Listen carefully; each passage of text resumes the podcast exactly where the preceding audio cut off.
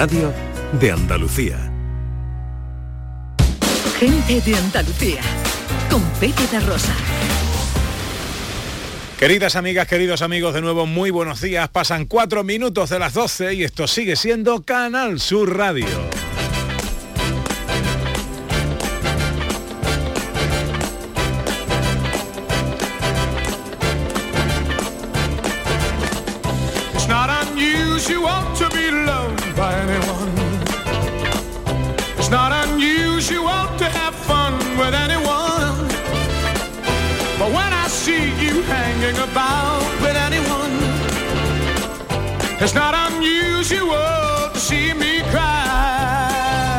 Cry. En other words. Hola, hola. It's not unusual to go out at any time. But when I see you out and about, it's such a crime. If you should ever wanna be loved by ¿Qué tal? ¿Cómo están? ¿Cómo llevan esta mañana de sábado 5 de febrero de 2022? Ojalá en la compañía de sus amigos de la radio lo esté pasando bien la gente de Andalucía.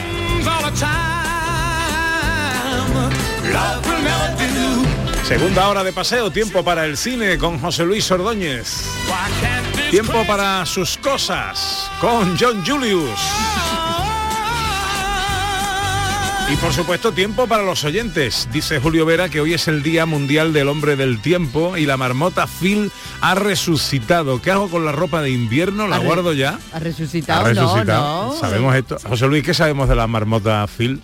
La marmota... Se la- murió el otro día, Se ¿no? murió, sí, yo siempre voy a la película, claro, pero el otro día se murió y eso, escuché en algún sitio que era como un mal presagio, puede ser. Ya, ¿O yo algo? creo que he visto algo que... ¿No hay, un, me- hay un meteorito que viene? ¿Hay un meteorito o algo? ¿Sí? ¿Otro? ¿Hay un meteorito? Mucho meteorito ya, ¿no? No sé. Dejarse de Dejarse de meteorito, dejarse de meteorito. Bueno, lo que a mí me gusta es escuchar a los oyentes cada sábado y cada domingo cuando empieza este programa. Este año, Gente de Andalucía arranca con los saludos de la gente de Andalucía. Buenos días, majarones. Soy José Mudarra, de Sevilla. Y aquí comienza el apasionante y emocionante programa número 186 Bienvenidos de Gente de a Andalucía. Gente de Andalucía. Y aquí comienza el programa número 177. Buenos días, soy Lola, de Granada. Aquí comienza el programa número 179 de Gente de Andalucía. Ellos ya lo han hecho. Si quieres hacerlo tú también, envíanos un WhatsApp al 670 944 958 y te contestaremos con el número de programa que tendrás que presentar. Recuerda, envíanos un WhatsApp al 670 944 958 y anímate a ser la primera voz que suene en Gente de Andalucía. Solo me alienta el deseo divino de hacerte mío. Bueno, le hemos pedido a Beatriz que se quede porque eh, teníamos que hablar de esa gala, esa gala benéfica que va a tener lugar el 9 de marzo a las 8 de la tarde en el Teatro Cartuja Center de Sevilla. Hay que llenar ese teatro, es grande, pero más grandes son las intenciones de la Asociación Colibrí.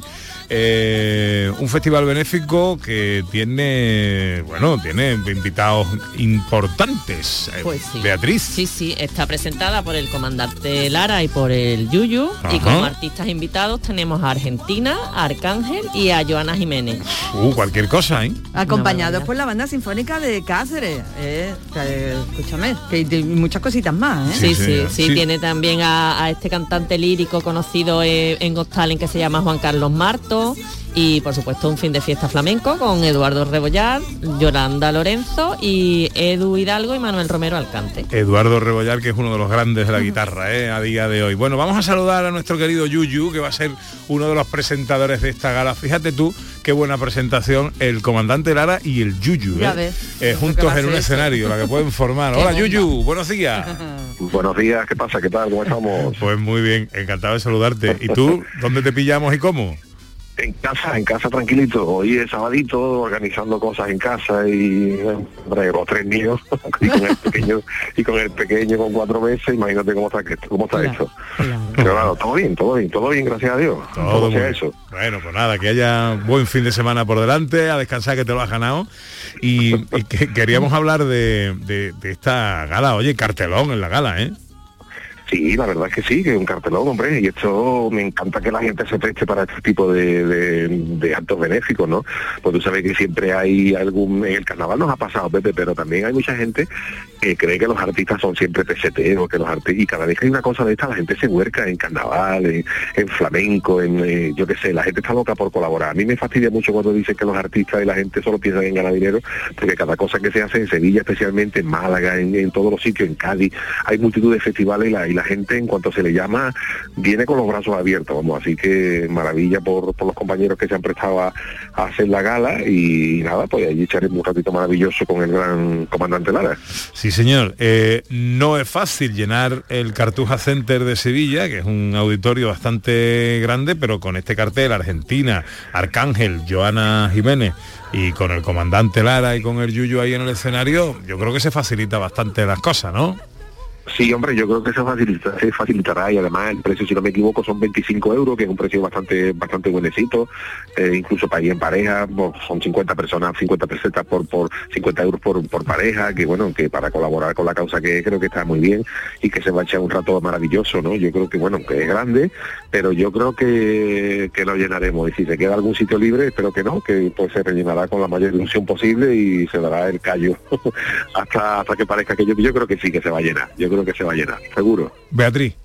Mm, Hombre, es que el motivo lo merece, Hombre, que para recaudar fondos para becar a alumnos sin recursos para que tengan la formación necesaria para que puedan ser independientes en la vida. Yo creo que el motivo merece que se llene y que incluso nos quedemos fuera porque incluso habrá mm, fila cero en Sí, la que sí, se va a haber pueda. una fila cero. Exactamente. Ay, ay, sí, la hay. Exacto. Va a haber una fila cero también y bueno, yo creo que la ocasión lo merece, ¿verdad? Que yo creo que lo vamos a llenar y que vamos a echar un ratito maravilloso. Como la, la- la ocasión lo merece para una cosa benéfica, son para alumnos con discapacidades intelectuales, pues, para que puedan tener una formación acorde a, a sus necesidades Eso. y creo que va a ser una noche maravillosa, que nos vamos a divertir mucho y además con el comandante Lara mm, y con un servidor vamos a intentar reírnos todo lo que podamos. o sea que- Sabemos el cartel y lo que van a cantar y tal, pero lo que va a pasar con vosotros, Yuyu, y con el comandante, Bueno, eso ya eso- eso- la noche eso tira. yo, creo, eso yo creo que no lo sabemos ni nosotros.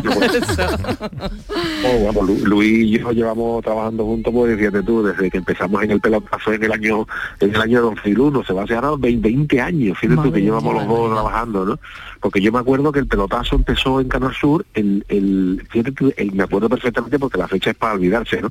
Eh, el 10 de septiembre del 2001, justo porque el día Uf. siguiente, el 11, Sí, a sí. Bin Laden pues se, se le ocurrió dejarnos sin programa y escandalizar y horrorizar al mundo con lo que pasó en las Torres Gemelas, ¿no? O sea, pero me acuerdo perfectamente, o sea, este año se van a cumplir en, en- o sea, se cumplieron en, en septiembre del, del 2021, del 2021, 20 años que empezamos a trabajar junto con, con el Protas y con Luis y yo, así que fíjate tú si nos conocemos. Pero claro, nos conocemos mucho, pero como somos los más bohemios, no tenemos ni idea, no tenemos ni idea de lo que va a pasar allí, pero bueno, que algo, algo gracioso se hará seguro. Algo grande seguro. Oye, eh, voy a aprovechar antes de despedirte eh, que está aquí eh, que está aquí John Julius eh, Sí, por aquello del idioma. grande. Que estás tú por aquello de que te gustan las cosas con, con gracia. Me ha llegado esta mañana una... No es un meme, es una foto real eh, de una visita del Papa a algún sitio, no sé, ¿vale? Y entre los carteles que le dan la bienvenida a estos eh, pancartas grandes que le dan la bienvenida al Papa, hay uno que pone Welcome Potato. ¿No? Al lado lo que pone la foto dice, ¿cómo se escribe papa en inglés? Potato, ¿no? Pues, pues, welcome potato. O sea, hay que tener imaginación eh, para ponerla. No sé si te había llegado esta foto a ti, Yuyu. No, no me ha llegado, la verdad es que siempre con las visitas, con las visitas papales y eso siempre hay cosas. Yo recuerdo, mira, una de, de carnavales muy, muy, muy graciosa, que fue un cumple muy gracioso, que creo que fue los Cruzados Mágicos del año 82. Y os aco- bueno, cuando, vino, cuando vino la visita del Papa a, a España, que bueno, que causó una, creo que fue Juan Pablo II, vino en el año 82, y el lema, no sé si os acordáis, era totus tus, que era todo, todos tuyos, ¿no? Y al final, y al final acaba el, cuplé acababa diciendo lo que había costado la visita del Papa y al final decía, y al final un cartel que te, te despedimos con totus tus.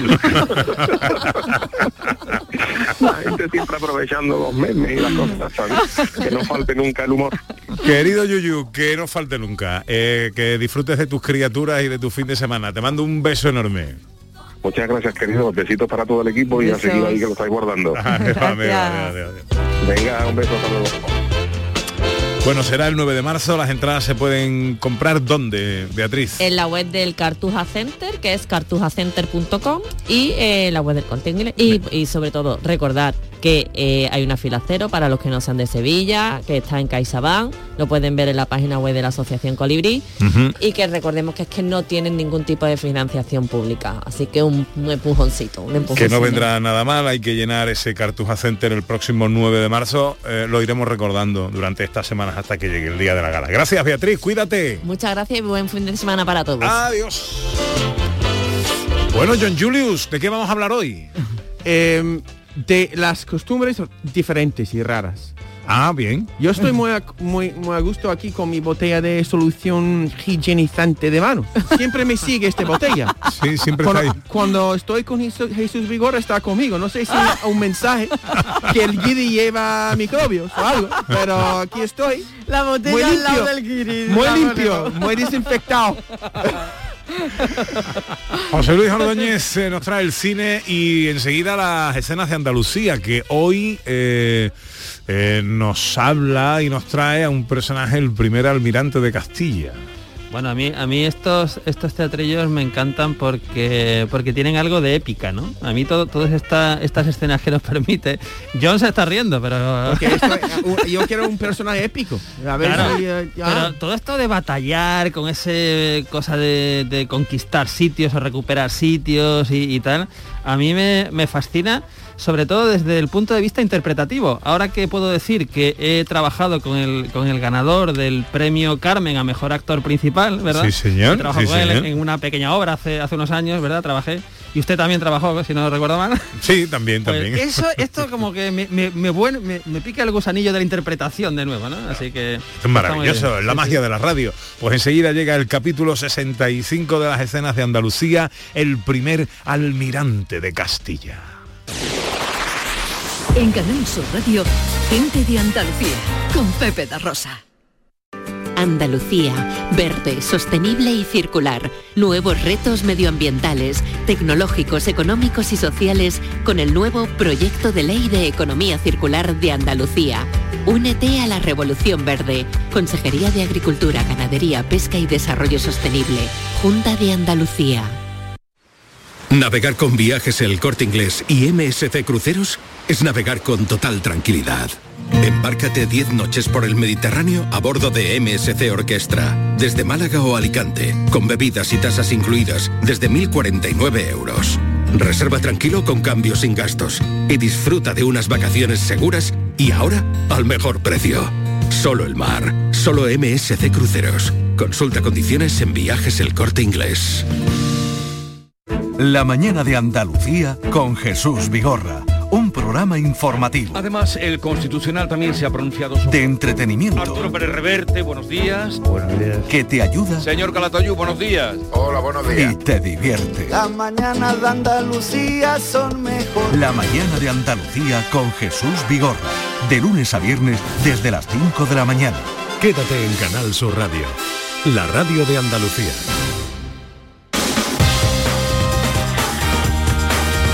En Canal Sur Radio, gente de Andalucía, con Pepe da Rosa.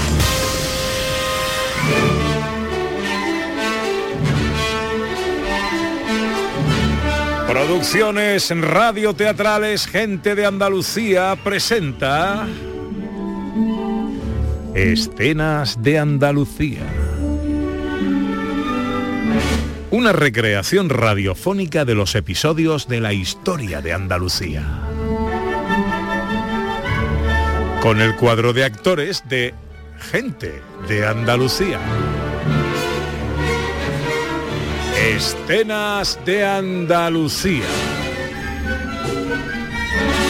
Hoy, capítulo 65, el primer almirante de Castilla.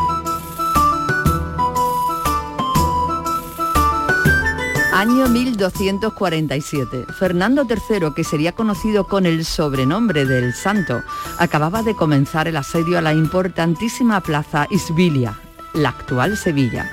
Las defensas de la ciudad son poderosas y sobre el Guadalquivir, el río Grande, destaca un grandioso puente de barcas, custodiado por gruesas cadenas de hierro, que posibilitan que la ciudad se abastezca y el Guadalquivir esté en manos de los árabes.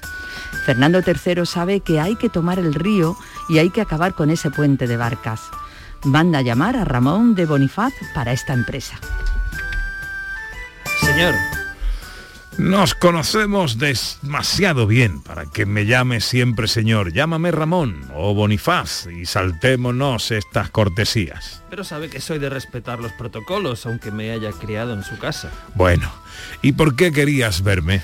Porque ha llegado una carta de Su Majestad el Rey. Veamos qué necesita nuestro monarca. Parece que hay que ir al sur, a ayudar con el asedio. Ramón de Bonifaz lee atentamente la misiva del monarca. El rey Fernando III le solicita ayuda naval para la toma de Sevilla. Efectivamente, hay que ir al sur. Demos ahora mismo orden de que preparen los barcos. Saldremos de Cantabria y pasaremos por Galicia para conseguir más hombres y suministros. Señor, eh, llevará un tiempo organizarlo todo. Que no sea un tiempo excesivo. Intuyo que la gloria nos espera. Ah, si conseguís ayudar a Su Majestad en esta hazaña, pasaréis a la historia. Al menos nuestro rey lo hará y con eso, recuerda, nos damos por satisfechos. Ah, por supuesto, por supuesto lo digo porque el Papa ha concedido una bula a todos los que participen en esta empresa. Sí, es algo importante para toda la cristiandad. Y además el rey os ha nombrado almirante de Castilla. Sí, seré el primero, seguramente de muchos, pero también he de decir que este cargo, este cargo implica un gran poder y un gran poder entraña una gran responsabilidad. Sin duda, pero contaréis con la ayuda de grandes hombres. Así es, en la vida hay pocas cosas que pueden hacerse en solitario.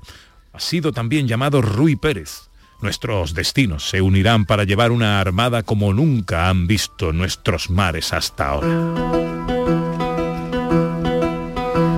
Meses más tarde, la Armada Castellana desciende hasta el sur. No es una empresa fácil, ya que para llegar al Guadalquivir tienen que derrotar primero flotas almohades que surcan el estrecho de Gibraltar.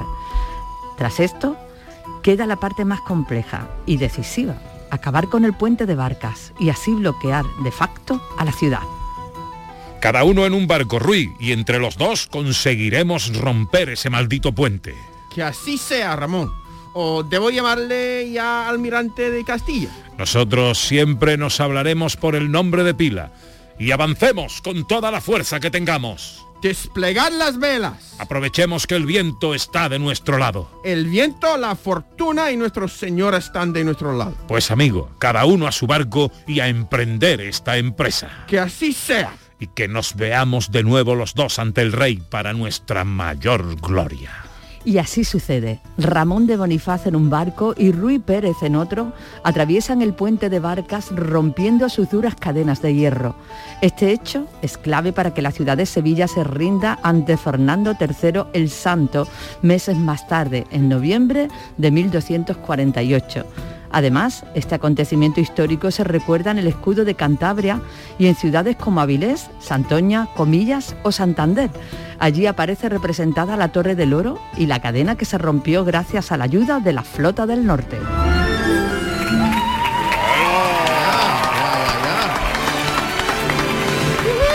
Hombre, hombre, hombre, hombre, Ramón de Bonifaz. Hombre, y Ruiz de Pérez, que fue de los primeros caballeros de Castilla que hablaban inglés. Ya, ya. Y no- que no- con no ha muerto, acento no ha muerto y hablando en el momento culminante, porque es cuando salga la- el acento, cuando estamos emocionados. Efectivamente, efectivamente. Y ha sobrevivido, no ha muerto ni Oye, nada. sí.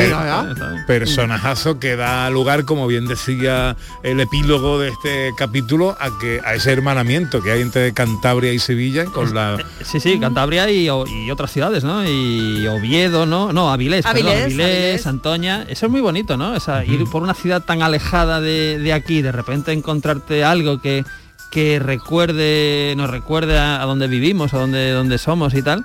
Eso es maravilloso. Ahora, cuando vuelva a Avilés tengo que fijarme, porque yo no recuerdo haberlo visto, pero mm, tengo Yo- que fijarme. en el escudo de que- Cantabria sí lo he visto. En el, en el de Avilés no, no. Pero se le voy a no- decir ahora mismo a mi amiga que está en Avilés que lo mire Bien. y me lo diga. Una foto, una Sí, foto. sí, en el escudo de Cantabria aparece claramente la Torre del Oro y las cadenas que rompieron los barcos del almirante Bonifaz. Bueno, pues eh, interesante, director, Sí, sí, a mí- interesante. A mí esto me gusta y, y yo quiero, quiero como, como John, quiero más papel para el próximo. quiero- Bueno, pues, pues, tío, tú los escribes, macho, o sea que... 12 y 24, nos vamos al cine.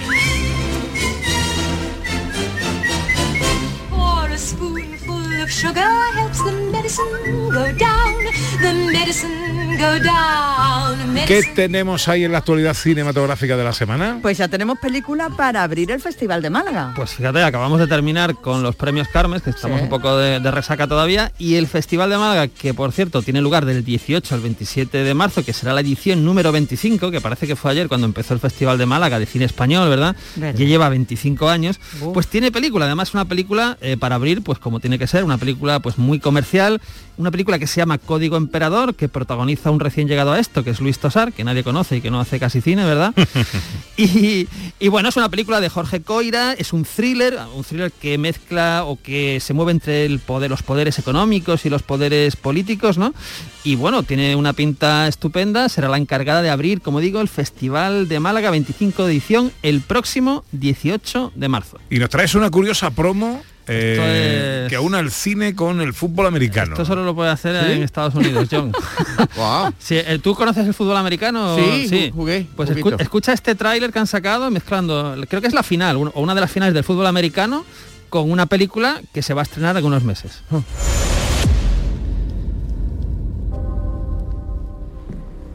Football.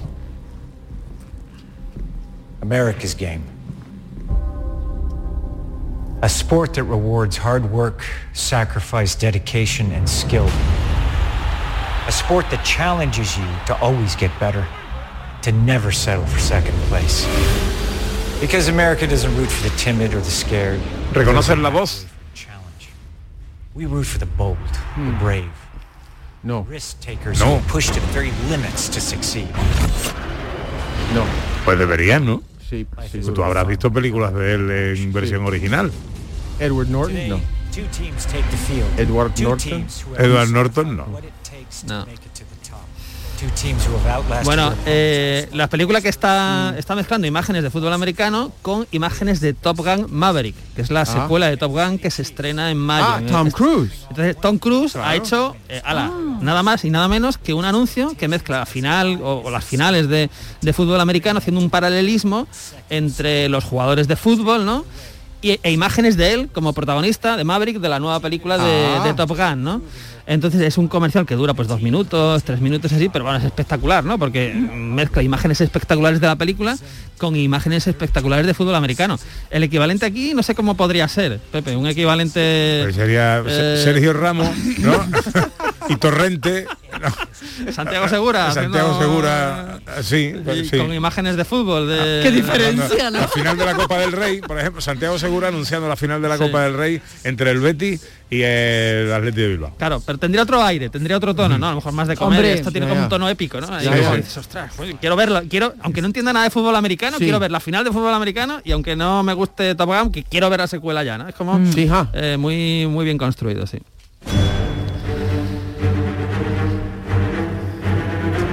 ¿Qué le pasa a Roland Emmerich? A ver, esto es que tiene mucha gracia, porque, a ver, Roland Emmerich es un director de cine y es un señor que dice que él cree que las películas de Marvel, DC y Star Wars están arruinando al cine. Vaya, hombre. Y esto lo dice Vaya. Roland Emmerich, que es un director de cine.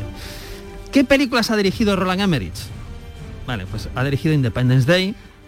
Independence Day 2, 2012, El Día de Mañana, fin, películas, películas un poco mm, comerciales, digamos, Claro. ¿no? Sí. No vamos a decir más. Pero- pero- películas pero- comerciales. O sea, no es que sea Orson Welles, Roland Emmerich, ¿no? Sí. Ya. Eh, entonces, bueno, le ha dado por, por meterse con, de nuevo, con las películas que están llevando a la gente al cine, porque claro, los cines lo están pasando muy mal con la pandemia y si hay una película, por ejemplo, que ha arrastrado en masa a la gente como si no hubiera pandemia, ha sido precisamente la última película de Spider-Man, ¿no? La de No Way Home, que eh, ha recaudado como si no hubiese pandemia en todo el mundo, ¿no? Y, y bueno, no sé, me parece curioso, me ha llamado la atención que un director que precisamente no se caracteriza, porque mira, si Scorsese critica, pues vale, Scorsese, ¿no? Que es un tipo que hace, podemos decir, un cine más artístico, o si Ridley Scott también se mete con él, pues también es un director que ha hecho Alien, que ha hecho Blade Runner, hombre, que es un... Pero Roland Emmerich, hombre, es un poco, está en esa línea de películas, ¿no? Es decir, Roland Emmerich lo que hace son películas comerciales para llevar a la gente al cine. Que están muy peleones estos Está- señores. Sí, todo el día sí. protestando de Es que uno de la- otro. La, gente cuando va a estrenar película dice, ¿cómo gano titulares? Voy a meterme con Marvel. Cono- exacto, Claro, porque claro. además van todos Así me- contra Marvel. así me sacan en todos los periódicos. El sí. siguiente es el, el rock. El rock para decir que esta película es de, de rock. eh, eh. ¿Quién es el otro del que has hablado también? Que, Que estaba todo el día, Estaba todo el día cabreado. siempre bueno, con eh, él. Ridley Scott. Ridley estuvimos, Scott, estuvimos eso un es. mes hablando de él y no Sí. de su cine, precisamente. Hay- Hay alteración en el cine eh, hollywoodiense, ¿eh? está ahí la gente mosca. Bueno, estrenos de la cartelera para el fin de semana. Precisamente, vamos a empezar con una película dirigida por Roland Emmerich que se llama Moonfall. Si estáis viendo esto ya sabéis que nos enfrentamos a un problema grave. Se ha convocado una reunión urgente en el lugar habitual. Bagels gratis. He descubierto algo muy fuerte. Ayúdame a contactar con la NASA enseguida. Últimamente la NASA y yo no solemos hablar demasiado. Eso cambiará. Cuanto les digas que la luna se Bueno, más catástrofes. A Roland parece que le gustan las catástrofes, ¿no? manía de cargarse Este la tierra. Disfruta tienen- destrozando el mundo en el día de mañana, en las 12 de Independence Day, en 2012, que ahí era como la masacre absoluta de la Sí, tierra, sí. ¿no? Ahí no había piedad. Había una escena en, en 2012 donde una ciudad entera, que creo que era Los Ángeles, caía, ¿no? Y los protagonistas escapaban en un helicóptero, una cosa así tremenda. Y bueno, ahora como ya se le van agotando cosas, ahora la trama, ojo, de esta película es que la luna, eh, mm, bueno, se sale de su órbita y va a caer en la Tierra. Anda. Y necesitan los Avengers para salvar el mundo. Claro, Ojalá, ¿no? es- hombre, si los tuviéramos sería más fácil, pero no, tiene que recurrir a un astronauta, a un antiguo astronauta, en fin, a un, a un técnico, a un teórico conspiroparanoico, en fin. El reparto tiene cierta gracia porque ahí está Donald Sutherland haciendo de un secundario que siempre está bien. Está John Bradley, que es el protagonista, que era el- uno de los personajes de Juego de Tronos, y sobre todo está Halle Berry y, y Patrick Wilson, ¿no? Entonces, bueno, el que quiera escapismo, cine de escapismo total, este fin de semana, pues nada, que se vaya. Hijo, pues a yo escaparme viendo cómo destruye la tipo no me la verdad Hombre, eso no, genera alivio. la luna era Eso- la luna Eso Era- genera alivio, Ana, porque tú ves que están destrozando el mundo, pero tú dices, ah, no, pero aquí, Pero aquí no ha llegado, Aquí no, ha llegado, ¿no? Todavía, no ha llegado, entonces estamos bien. Bueno, más estrenos. Bueno, pues vámonos con una película eh, mucho más interesante, una película que es un drama biográfico, una película que se llama Los ojos de Tammy Faye. Parte de nuestra misión para ayudar a aquellos que sufren o se sienten abandonados. Dios tiene un plan para nosotros. ¿Y ahora qué te ha dicho que hagas, Tammy Faye? Jim predicará y yo cantaré. Dios no quiere que seamos pobres. Es un hombre poderoso. Y ahora Dios tiene voz en esta lucha. ¿Contra quién lucha? Contra los liberales, contra los ¿Quién es homosexuales. Tammy Faye? Bueno, pues es una telepredicadora evangelista, ¿verdad? Eh, y la película nos va a mostrar pues el ascenso, caída y redención. Estamos, ojo, en los años 70, en los años 80, ¿no? Y bueno, pues ella y su marido ponen en pie mm, desde la nada una red de cadenas religiosas impresionante, ¿no? Eh, esto a mí eh, me llamó mucho la atención cuando estuve en Estados Unidos y era los carteles estos de carretera que anuncian precisamente eh, a telepredicadores, Ah, eh, evangelistas, con web y con teléfonos y con mensajes como Dios está contigo. O sea, eso a mí me impactó, ¿no? Y, y esto, y la, la película precisamente trata, pues eso, el, el- el ascenso de esta telepredicadora a la que da vista Jessica Chastain, que siempre es un, es un placer ver. Es una película que abrió, que estuvo en el Festival de Toronto, que estuvo en el Festival de San Sebastián y que por supuesto ha estado en toda la carrera de premios, en los Globos de Oro, en los BAFTA, en el Festival de San Sebastián, donde se llevó, por cierto, el premio a la mejor interpretación, la propia Jessica Chastain. Entonces, bueno, yo creo que es una película eh, muy interesante, además sabiendo que está, por supuesto, como digo, basada en hechos reales.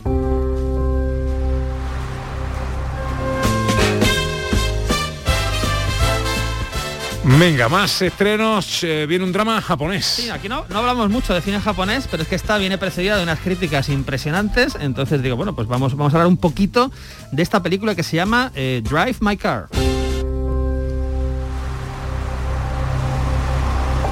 Hemos contratado un chofer para usted, tal como indican nuestras normas. ¿Cómo dice? Su chofer. Soy Misaki Watari. Todavía no he aceptado que sea usted mi chofer estos días. ¿Dice eso porque soy mujer y joven? Pues este es el, el punto de partida, eh, un señor que es, eh, que es actor, que es director de teatro, que va a montar una versión de, de Tío Bani en un festival y eh, bueno, pues se le asigna una, una- un chofer que es una mujer, ¿no? Y bueno, pues este es el punto de partida. Es una película que además ha ganado el Globo de Oro a la mejor película de habla no inglesa de 2021. Ha estado en los premios BAFTA, en el Festival de Cannes ganó el mejor guion. El. Círculo de Críticos de Nueva York la han denominado la mejor película. La Asociación de Críticos de Los Ángeles, mejor película y Habrá mejor que verla. ¿no? Entonces que es verla. que esta película hay que verla. Además, el que se le escapen, deberíamos verla todos en el cine, pero si se nos escapa, después va a ir a filming, a la plataforma Ah, filming. vale. ¿no? Uno de los actores se llama Miura de apellido, tendría Oye, familia una- en casa. ya. Una cosa que me llama muchísimo la atención es que es una película japonesa y ya que hemos escuchado el tráiler el tráiler doblado, podrían haber doblado el título también de la película, ¿no? Verdad. Porque estas cosas son extrañas, ¿no? Sí, sí, sí, Eh, sí. sí, sí, Conduce mi doblan- coche. Claro, sí, conduce mi coche, ¿no? Ya. Conduce mi coche, sí, sí. En japonés, ¿cómo sería? Eh, lo pienso para el chiste inquietante dentro de una Vale, hora. sí, sí. Vale, vale. Venga, rápidamente, una última eh, película que nos quieres recomendar, Pues- una comedia francesa. Una comedia francesa, quiero recomendarla porque tiene buena pinta, tiene pinta de ser la típica película que aquí hacemos un remake dentro de un par de años con Dani Rovira. Es Sí. una película que se llama El Brindis. Hará un mes Sonia me dijo, Necesito un descanso. por curiosidad, ¿cuánto dura un descanso? Decidí que no contactaría con Sonia, pero hoy he caído. Hace una hora y once minutos que ha leído mi mensaje y sigue sin contestar. Para rematarlo, estoy atrapado en una cena familiar donde el tema de conversación es... La calefacción radiante. Caray, qué interesante. ¿Qué pasa en el brindis? Bueno, pues ahí tenemos a un señor eh, joven, ¿no? De treinta y tantos años, pero que es un poco neurótico, un poco hipocondriaco, eh, que la novia le pide un descanso y él le pregunta, ¿pero cuánto dura un descanso? Eso ya es una cosa complicada. Y todo esto le pilla en una, en una zona familiar con eh, su cuñado de por medio, ¿no? Em, bueno, esta película ha sido un éxito de taquilla espectacular en Francia y, y por eso digo, parece una cosa divertida y no descartemos un remake aquí porque no sería la primera vez. En la tele que ponemos, Hoy nos ponemos firmes porque en la tele a las tres y media tenemos un western, un western americano del 67, se llama Ataque al carro blindado y ojo al reparto. En el reparto está Bruce Dern de secundario, está Howard Keel, que era el protagonista de Siete novias para siete hermanas, pero los dos primeros son ni más ni menos que Kirk Douglas y John Wayne. Madre- Kirk Douglas Kirk y John Douglas Wayne. y John Wayne. Tiene un tono de Wow. comedia, es western con tono de comedia. Yo no me lo perdería, Forasteros, hoy a las tres y Mm. media en Canal Sur Televisión. Tres y media, Canal Sur Televisión, ataque al... ¿Al qué? Al carro blindado. Al carro blindado. Hay robos y tal, dinero por ahí. Bien, bien, bien, bien, bien, bien, bien, bien. 37 minutos pasan de las 12, os vamos a dar unos consejitos. A la vuelta llega John Julius y sus noticias, las efemérides cinematográficas y os hablamos del rodaje de dos documentales biográficos que se están rodando en Córdoba con fines pedagógicos y de difusión turística con las figuras de Séneca y Lucano como protagonistas. Ana. Sí, así es, interesantísimo. Y además, bueno, nos vamos a enterar de cosas de la historia de Andalucía. Muy interesante.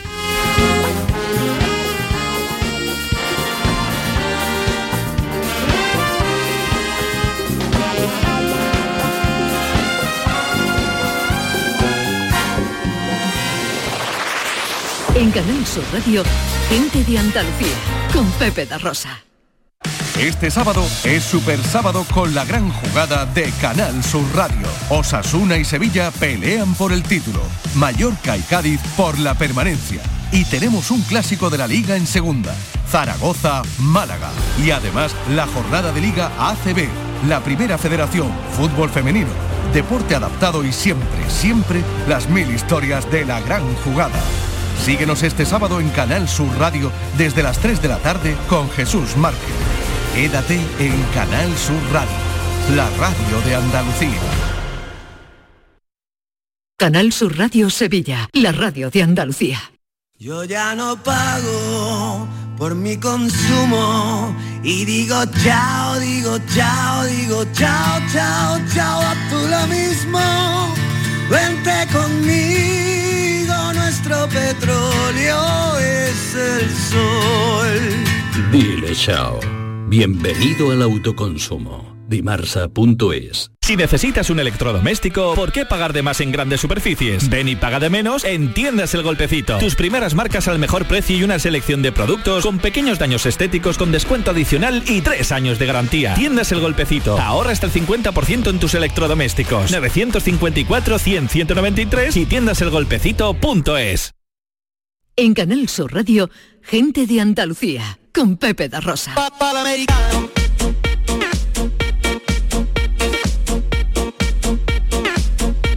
Llega ya John Julius y sus cosas. Hace algunas semanas nos habló de la costumbre de dar propinas en Estados Unidos, algo que no es muy habitual aquí, o al menos de forma obligatoria. Y hoy nos quiere seguir hablando de costumbres raras. Claro, porque hice una búsqueda de sobre qué países en el mundo también tiene esta costumbre de, de dar propinas y cuáles no. Y eso me llevó a muchas otras costumbres singulares según el país. Se dice que el mundo es cada vez más globalizado, pero diría yo que si nos fijamos con detenimiento cuando estamos en otro país, como ha hecho José Luis con los carteles de los predicadores, o incluso cuando nos encontramos con gente de fuera, nos sorprenderíamos. Hoy traigo aquí algunas costumbres por- de por ahí fuera que me han llamado mucho la atención. A ver. Por ejemplo, la película Mi Gran Boda Griega, ¿no? De 2002.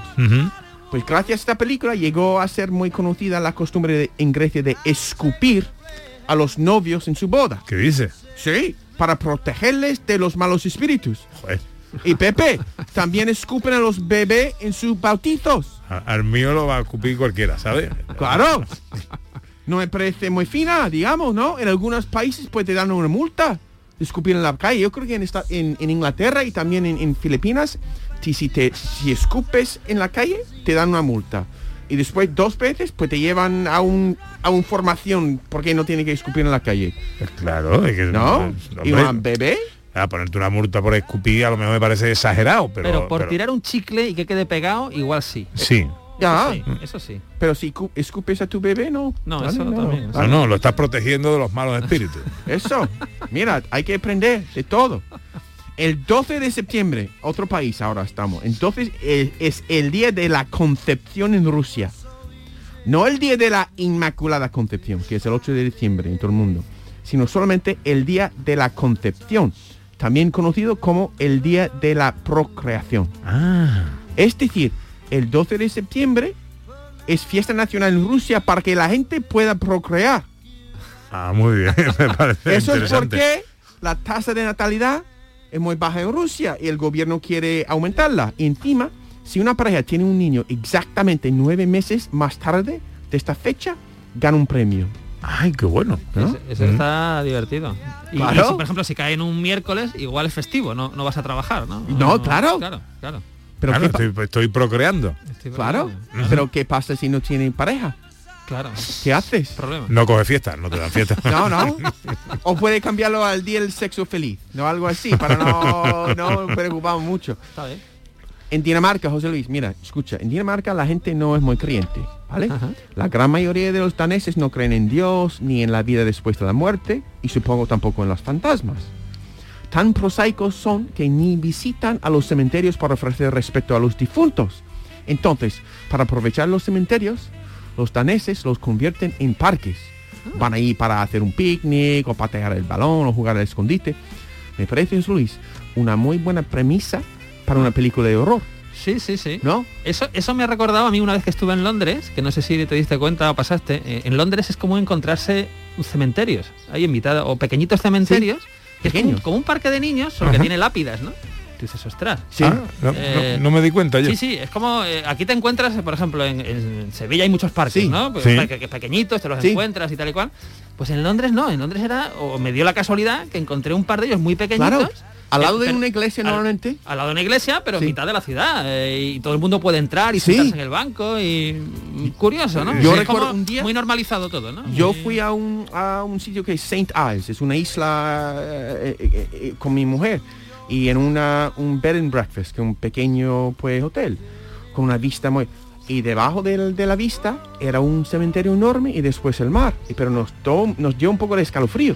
Sí, porque nosotros tenemos a lo mejor esa, no, no sé, por cultura, idiosincrasia Claro. o lo que sea, eh, nos da como una sensación de, no sé Terror. si de terror, de respeto, Sí. de, Sí. de, en fin, ¿no? De algo... Los daneses no.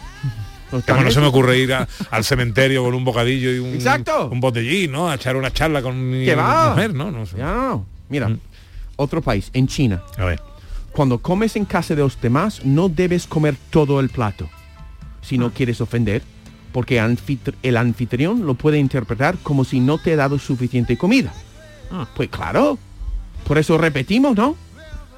¿Cómo vamos a repetir que es una forma de elogiar el cocinero si no comemos todo el plato? Supongo que en China los platos son enormes, ¿no?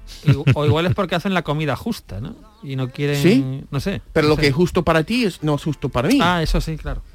¿no? Yo me gusta comer mucho, entonces yo quiero si yo tiene que tener un plato enorme. Otra cosa de China, cuando comes, o al menos cuando comes pescado, no debes dar la vuelta a un pez entero. Si tienes un pez entero en tu plato, aunque sea un boquerón, tiene que quedar tal como está mientras lo comes. Si no, si no, traes mala suerte o desgracia a la casa. ¿Qué dice? Exacto, como comemos los boquerones, Pepe. ¿Eso cómo va a ser? ¿Y cómo? Para queremos darle la vuelta a ponerlos en la boca. Si esta superstición china fuera, fuera verdad, Málaga, Cádiz, Huelva y Almería se habrían hundido en el mar desde hace siglos. Verdad. Pues fíjate, como... Hombre, ya tuve con los boquerones que no hemos comido nosotros dándole vueltecita. Y tú, seguimos vivos. ¿No? Totalmente, vamos. En Chile, en Chile, A ver qué hacen en Chile. está mal visto comer con los man- las manos. Pero, pero cualquier cosa. Sí, pero ¿cómo se puede comer la chacina con un tenedor? ¿Ha dicho ¿Y la vida? gamba? Sí, Aunque yo ¿o tengo la una- gamba? Sí, pero yo tengo un amigo que pela la gamba con cuchillo y tenedor que, que da No. susto de la velocidad que coge. Digo.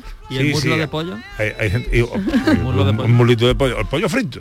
Claro. Ah, O el el pollo pollo frito. exacto. La sardina. Una patata frita. patata En bolsitas, ¿cómo lo que comes? está con la mano, por favor, lo buena que está. Claro, a no sé, en Chile está perdiendo mucho, Pues totalmente. ¿no? Pues nada. En No Italia, en Italia, se ve mal educado pedir algo que ya no viene con la comida. Por ejemplo, pedir queso extra en tu pizza o ketchup con tus patatas. Se considera una falta de respeto al cocinero que se supone que debe saber exactamente cómo servir un plato. No sé, no sé. Es que a veces aquí, por ejemplo, con mi mujer, yo pido al, al cocinero que no pongan mucho sal. Y no me echan cuenta. No te echan cuenta. No, y lo que creo es que demasiado sal no me deja saborear los ingredientes de un plato. No, no, claro, No, claro. Es más, yo creo que ya en, en muchos sitios sí, y incluso cocinan con muy poca sal o, o sin sal y te la ponen aparte Ya. eh, por, en fin, por temas de, de salud o de intolerancias o de lo que sea. Sin sal, no, un poquito de sal, pero demasiado sal, no sé, que to- estoy saboreando solamente el sal. Mm. Mira, voy a terminar con una costumbre que me gusta. A ver. En Japón, no se puede entrar en una casa con los zapatos puestos. A mí me parece una costumbre muy sana y sensata, porque en las suelas de los zapatos traemos mucha porquería de la calle. De hecho, a partir de la pandemia en mi casa, todo el mundo se quita los zapatos al entrar en casa y encima limpiamos las suelas de los zapatos con un spray desinfectante y una alfombrita especial. Eso por la insistencia de mi, de mi querida esposa. Lo veía como una tontería al principio, pero ahora acato a la norma. La veo muy concreta. Pero está muy bien, mira, tienes en la entrada una, una, Sí. una canasta o algo y pones allí unas chanclitas, unas babuchas para ti y de esas desechables para los No. invitados. Oye, y lo cómodo que vamos a todo, aparte de higiénico, a mí me gusta. Esto tiene un problema. Esto solo tiene un problema. Las nacles. ¿La qué? Las nacles. Ah, mira, palabra para ti. Las nacles son las narices. La nariz. Sí. Las. Pero nacle, Dice, pero- da- a mí me da en las nacles que... ¿no? El- ¿Tú lo- lo habías el- escuchado alguna vez? Yo tampoco. Yo Sí, tampoco yo lo había tampoco. escuchado nunca. Es una expresión muy andaluza. ¿Ah, sí? Las Primera nacles. vez. Sí. Ah, pues En las nacles me dan los vientos, los chicharrones se están haciendo.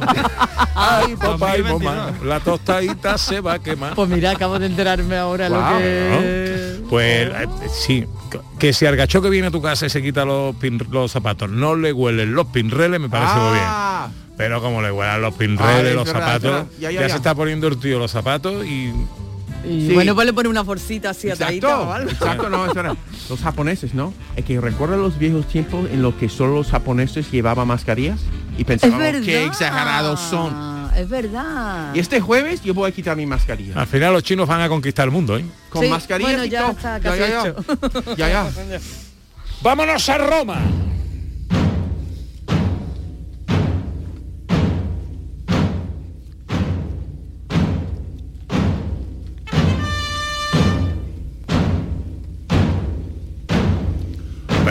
Realidad nos vamos a quedar en Córdoba. En Córdoba hay mucha Roma. Hay mucha Roma, claro. Y en Roma hay mucho de Córdoba. Ya, ya. También. No sería nada a igual. Los Si emperadores. lo que la historia de todo lo que ha ocurrido en Córdoba y gracias a dos cineastas cordobeses, a Miguel Ángel y a Fátima Entrena, podemos conocer parte de esto de una manera muy didáctica y muy divulgativa a través de un documental de ficción que están rodando en este momento, pero no es el único, sobre Séneca y Lucano. Estamos en la Roma de Nerón y saludamos a Fátima Entrenas, que es eh, codirectora junto a su padre Miguel Ángel Entrenas de este documental sobre la vida de Séneco, eh, Séneca y Lucano. Hola Fátima, muy buenos días. Muy buenos días, hola. ¿Qué tal? Ave, Muy Ave bien. Fátima. Cuéntanos, ¿qué es lo que estáis haciendo? bueno, pues actualmente eso, como habéis dicho muy bien, estamos haciendo un documental de ficción de la historia de, bueno, un poco de Seneca y Lucano. Y entonces, bueno, pues entre otras cosas, estamos recreando la Córdoba romana. Porque evidentemente eh, para contar una historia hay que recrear la escenografía.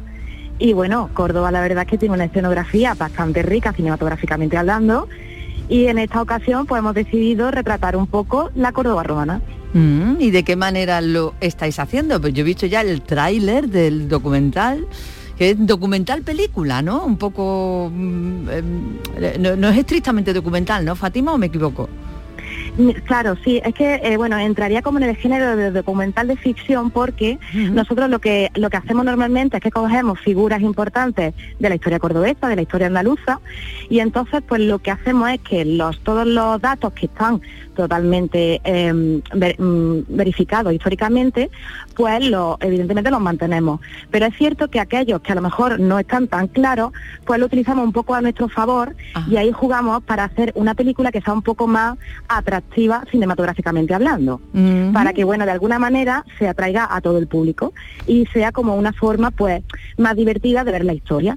Entonces por eso no llegan a ser eh, documentales estrictamente, porque es cierto que jugamos un poco también con la ficción y metemos un poco de historia, como decía, que sea un poco pues más atractiva en ese sentido.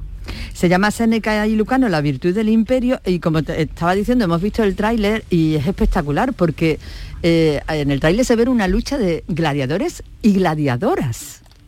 Correcto, vaya, esto fue porque bueno, hemos tenido mucha suerte y hemos contactado con, con un grupo que hace representaciones históricas que se llama Ulpia Aelia y ellos, bueno, pues son eh, eh, un grupo que de andaluces que lo que hacen son representaciones de lucha de gladiadores y evidentemente pues también están las las gladiadoras, ¿no? Y la verdad que impresionan mucho porque bueno, son unos grandes profesionales y bueno, pues como tienen todo, cómo hacen las luchas y, y ellas también espectaculares.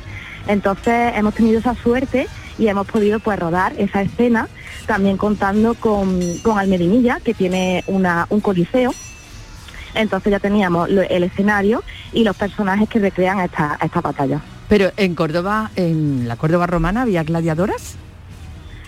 Eh, sí, a ver, no era muy común eh, que hubiese que hubiese gladiadoras, o sea, no era, había muchos más gladiadores, pero sí se sabe que había mujeres que también que también luchaban, evidentemente. Qué bueno, qué Sí, bueno, sí. qué bueno. qué bueno. Son cosas que a veces, bueno, parece que vamos un poco para atrás en muchas cosas, en vez de para adelante.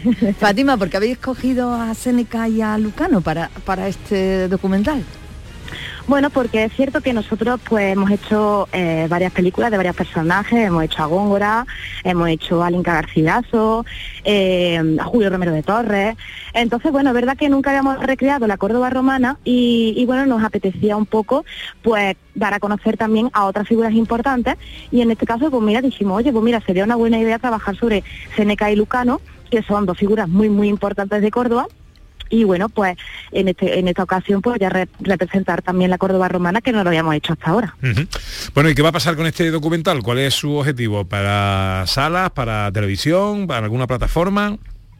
Bueno, es cierto que nosotros, eh, a ver, eh, no es un cine comercial, como decía, un cine histórico, que está muy orientado también al tema educativo, ¿no? O sea, nuestra intención es que mediante el cine, pues demos a conocer estas figuras importantes y que sea una manera de que, bueno, pues tanto los más jóvenes como, bueno, pues todo tipo de personas, eh, pues conozcan estas figuras y un poco... el despertar la curiosidad, ¿no?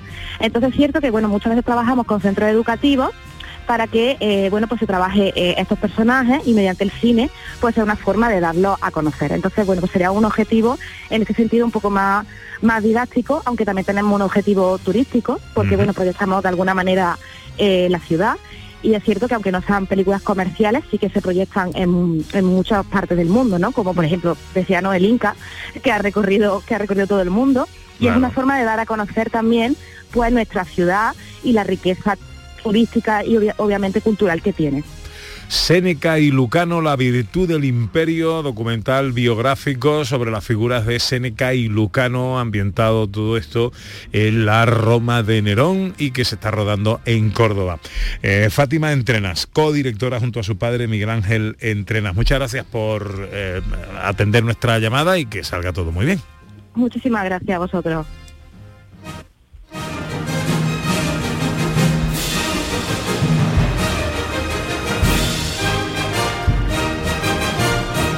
La dificultad, director, de eh, rodar algo mm, que está ambientado en una época. Bueno, es que rodar algo ya es bastante complicado. Y sin medios, ¿eh? Y sin medios. Y si encima tienes que eh, realizar un trabajo de ambientación, de dirección artística, de generar espacios de, de otra cosa, es que me parece alucinante. Eso es una aventura. Eso, es una- eso en sí ya es una aventura Ya lo creo. digna de ser rodada, ¿no? Yo creo que es muy impo- también es muy interesante la idea de la gente que viene aquí, como yo, nos sorprende mucho la historia que va a los tiempos romanos. Pensamos que los tiempos Roma está en Roma, Roma, no, Ah. pero no, no nos damos cuenta de que está muy cerca Itálica, Claro. por ejemplo, de Sevilla, o por ejemplo Claro. está hablando Almedinilla tiene un coliseo Claro. que es donde han rodado que la serie que es impresionante espectacular. que, que hay esto de Bueno. que la cultura tan profunda es tan cerca está tan cerca de, de donde vivimos que llama mucha atención Claro, claro, es que era Roma. Ya. que entonces era Roma. no solamente la catedral es Claro. también hay coliseos que están Bueno, vamos con las efemérides cinematográficas que nos trae eh, nuestro director José Luis Ordóñez, que hoy versan sobre qué, querido mío. Pues versan sobre que hace, tal día como hoy, de hace solo dos años, nos dejaba la última leyenda viva del Hollywood clásico. Got a whale of a tale to tell you lads, a whale of a tale or two about the flapping fish and the girls I've loved on nights like this with the moon above. Whale of a tale and it's all true, I swear by my tattoo.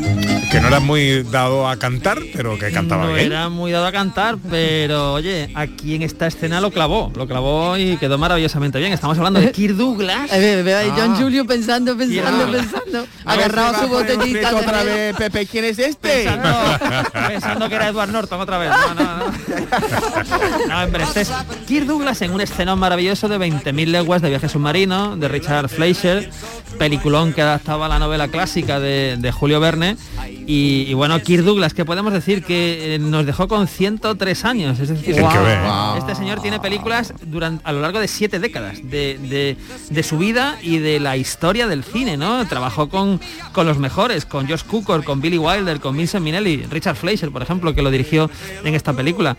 Y además Kirk Douglas hace algo muy bueno, o hizo algo muy bueno, que como estrella de cine, no solamente hacía películas comerciales brillantísimas, sino que también trabajó como productor. Está diciendo que más de la mitad de mis hombres ha de morir. Sí, es un precio terrible, coronel. Pero tendremos la colina de las hormigas. ¿La tendremos, señor? Yo dependo de usted. Toda Francia depende de usted. ¿Le resulto gracioso, coronel? No soy un toro, mi general. No me ponga delante la bandera de Francia para que embista. No Bueno, Este es un momento de Senderos de Gloria de Stanley Kubrick, dirigida por Stanley Kubrick, producida y protagonizada por Kirk Douglas, una de las mejores películas de la historia del cine. Estuvo prohibida en España durante toda la dictadura y solo se pudo estrenar a mitad de los 80.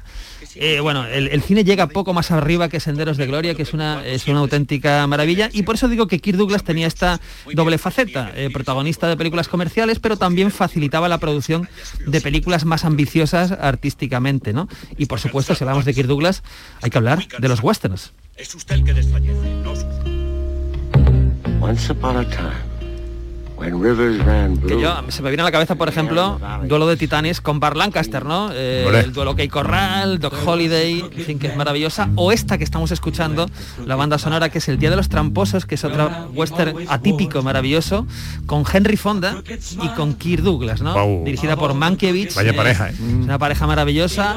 En fin, Kirk Douglas, tendríamos que tener una sección dedicada a Kirk Douglas cada semana porque es uno, es uno de los pilares de la historia del cine y de nuestras vidas.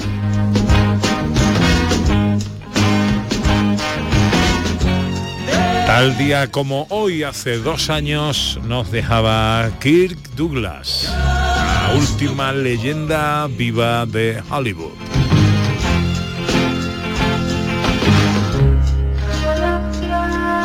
Adiós, John Julius. Que tengas una buena tarde, una buena jornada. Voy a pasarlo relajadamente hoy, porque Ah, muy bien. ya ya. Impartí una clase antes de, de venir aquí, ahora descanso. Y felicidades por tu Betty. Ya estoy, estoy ¿Eh? ilusionado. ¿Eh? Llega ahora la información a Canal Sur Radio. A crooked straight